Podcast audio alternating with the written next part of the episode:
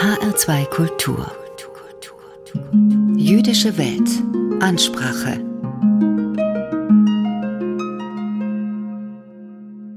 Wer kennt sie nicht? Die Bilder frommer Juden, die lernen und studieren, die über ausladenden Folianten hinweg mit ihren Partnern diskutieren oder schaukelnd ins Gebet vertieft sind. Es sind standardisierte Bilder, die vor allem eines vermitteln Frömmigkeit durch Gebet, Diskussion und immerwährendes Studium der Schriften des Judentums.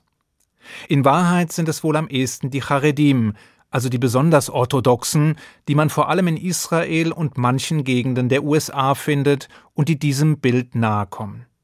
Und die mit ihrem Verständnis des Daseins nicht nur mit säkularen Juden aufeinanderprallen, sondern auch manch andere religiöse Juden zur Verzweiflung treiben. Denn gerade in Israel hat eine große Mehrheit der Menschen das Gefühl, durch harte Arbeit all diejenigen unterstützen zu müssen, die sich rund um die Uhr dem Torahstudium widmen. Es ist ein bisschen wie in dem alten Witz. Was ist jüdische Arbeitsteilung? Einer arbeitet und der andere schaut angestrengt und sagt Oi. Jedenfalls meinen die Gottesfürchtigen, dass es gerade der ungebrochenen Beschäftigung mit der Torah zu verdanken sei, dass das Judentum auch nach tausenden Jahren in der Diaspora überhaupt noch existiere. Die einen berufen sich also auf die übergeordnete Pflicht des Torahstudiums, während die anderen den Wert und die Notwendigkeit weltlicher Arbeit betonen. Und im Grunde liegt diesem Konflikt, der in der modernen Welt an Fahrt aufgenommen hat, eine uralte Diskussion zugrunde, nämlich die Frage, was wichtiger ist, das Torahstudium oder die Arbeit? Oder anders ausgedrückt, hat weltliche Arbeit neben dem lebenslangen Lernen überhaupt noch Platz? Und hat sie gar einen eigenen Wert? Das kommt darauf an, wen, wann und wie man fragt. Die althergebrachte jüdische Weisheit lehrt jedenfalls, dass Frömmigkeit und Gottesfürchtigkeit unvergleichliche Ideale seien. Die zentralen Aktivitäten des religiösen jüdischen Lebens sollten sich also um den einen und einzigen drehen, und sie werden durch Gebet, Torahstudium und Akte der Mitmenschlichkeit, um für Gottes Geschöpfe zu sorgen, verwirklicht. Arbeit im klassischen Sinn scheint hier nicht vorzukommen, scheint keinen eigenen Wert zu besitzen. Aber kann das wirklich sein? Auf den ersten Blick schon, auf den zweiten Blick sieht es dagegen anders aus. So heißt es etwa im Talmud Größer ist der, der von seiner Arbeit genießt, als der, der fromm und träge ist. Rabbiner Elkins schreibt in seinem Buch Die Weisheit des Talmuds dass diese Passage einen unerwarteten und kontraintuitiven Standpunkt einzunehmen scheint. Eine überraschende Sichtböte, die dem gängigen Bild widerspreche und uns damit mit der Nase auf etwas stoße, was wir sonst vielleicht vernachlässigen würden. Die körperliche Arbeit dürfe nämlich keinesfalls verachtet werden, und sie sei weit mehr als eine unwichtige Notwendigkeit, der wir nur dann nachkommen müssten, wenn wir nicht zu den Glücklichen zählen, die reich geboren wurden. Mitnichten. Die Arbeit habe einen Wert als solchen. Und diese Sichtweise teilen nicht nur manche Rabbiner, sondern sie findet sich auch in den Ursprüngen der Schöpfungsgeschichte.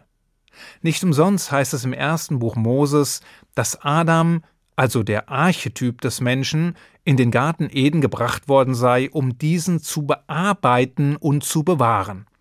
Obwohl wir gemeinhin also davon ausgehen, dass es sich bei dem Garten Eden um das Paradies gehandelt haben soll, und wir bestimmte kindliche Vorstellungen mit dem Paradies verbinden, heißt das nicht, dass der Mensch nur die Füße hat hochlegen können, dass er den lieben langen Tag auf der faulen Haut hat liegen können.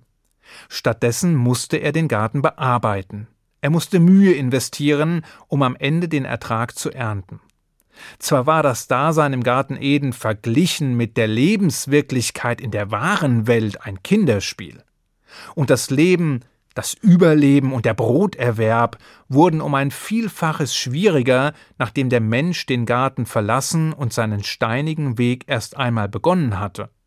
Aber mühelos war die Existenz im Garten Eden bis dahin nicht gewesen. Mit anderen Worten, ein grundlegendes Prinzip unseres Daseins besagt, dass wir uns anstrengen müssen, um etwas zu erlangen. dass die Mühe den Lohn bestimmt, wie es in den Sprüchen der Väter heißt, und dass wir investieren müssen, um unser Brot genießen zu dürfen. Sonst wäre es, wie die Rabbinen es ausdrücken, ein Brot der Schande. Will heißen, dasjenige, was wir nicht verdienen müssen, wofür wir keine Anstrengungen unternehmen müssen, das uns einfach nur zufällt, hat bei weitem nicht denselben Wert wie das, was wir uns im sprichwörtlichen Schweiße unseres Angesichts verdient haben. Es ist im übertragenen Sinn das Brot der Schande. Unverhofft, unverdient, ohne eigentlichen Wert. Die Möglichkeit, die Früchte des eigenen Schaffens wertschätzen und genießen zu dürfen, ist aus jüdischer Sicht Segen und nicht Fluch. Es ist ein Geschenk Gottes. Deshalb findet sich die körperliche Arbeit wohl auch an prominenter Stelle in den zehn Geboten wieder. Im vierten Gebot nämlich, wo es um den Schabbat geht, heißt es gleich zu Beginn Sechs Tage sollst du arbeiten und all dein Werk verrichten, aber der siebte Tag ist ein Schabbat. Manche verstehen diese Vorschrift nicht nur als Aufforderung, den Schabbat also den siebten Tag der Woche zu heiligen und zu hüten, sondern leiten aus dem ersten Satz ebenfalls ein eigenes Gebot ab, nämlich das Gebot, die anderen sechs Tage der Woche zu arbeiten. Ein göttlicher Arbeitsauftrag also.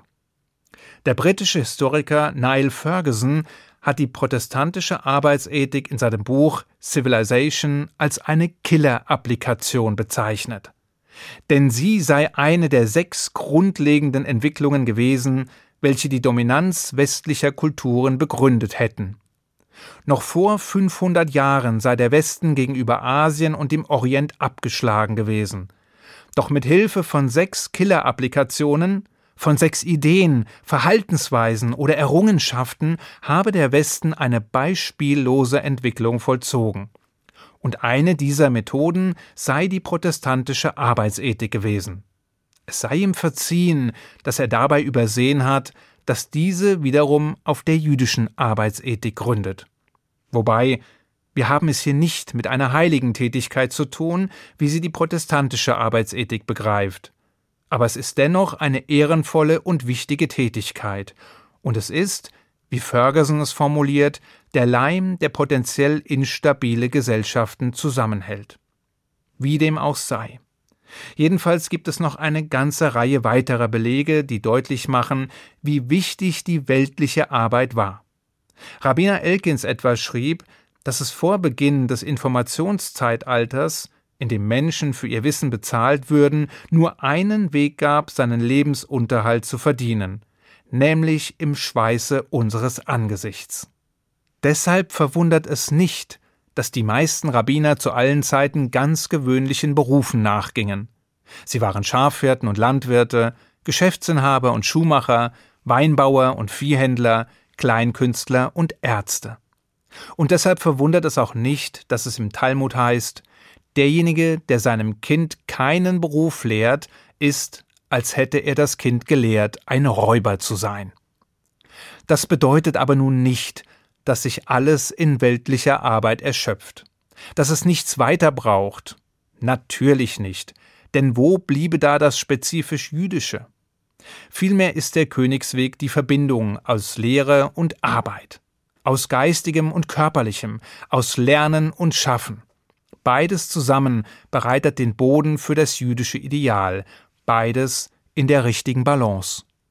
Nicht umsonst heißt es in den Sprüchen der Väter, es ist gut, das Torahstudium mit weltlicher Arbeit zu verbinden, denn die Anstrengung, die für beides nötig ist, vertreibt alle Gedanken an das Böse. Dem ist nichts hinzuzufügen. Ich wünsche Ihnen einen guten Schabbat. Shabbat Shalom.